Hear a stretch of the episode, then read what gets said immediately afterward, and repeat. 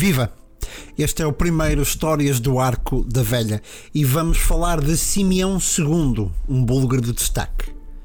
Simeão nasceu em Sófia a 6 de junho de 1937. Aquilo que a vida não deu a Simeão no momento em que escolheram o seu nome, retribuiu em dobro em todo o resto. Porquê? Simeão era filho de Boris III e Giovanna de Itália, que é como quem diz, os reis da Bulgária Simeão teve uma infância relativamente normal.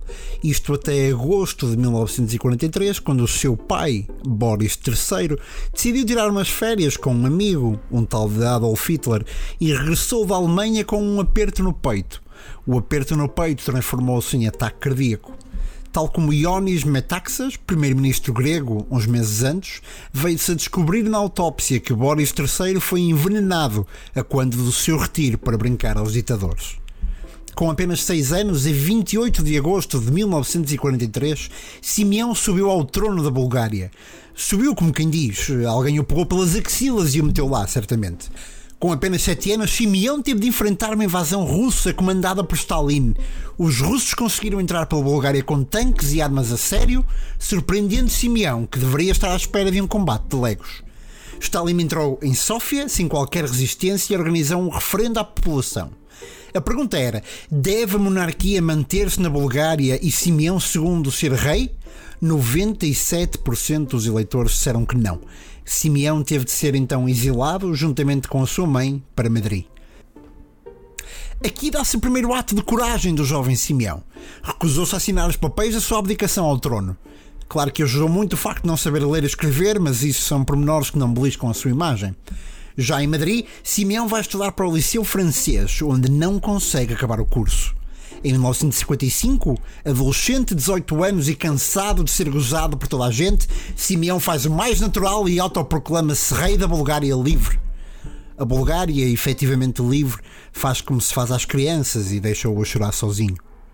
Simeão só regressaria à Bulgária em 1996, já com 50 anos, para formar um partido altruísta e sem qualquer sede de poder. Chamou ao partido Movimento Nacional Simeão II. É que está um volte-face e Simeão consegue ser bem sucedido pela primeira vez na vida. Nas primeiras eleições, em 2001, o partido consegue 43% dos votos e Simeão é eleito primeiro-ministro.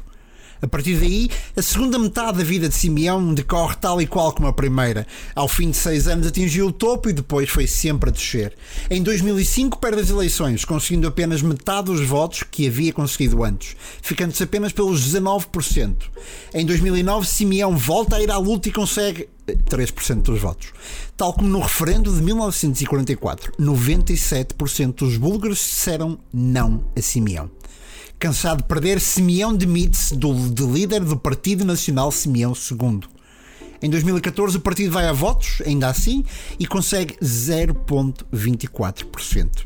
Em 2017, Simeão II e o seu partido desistem de brincar aos políticos e nem sequer chegam a ir a eleições.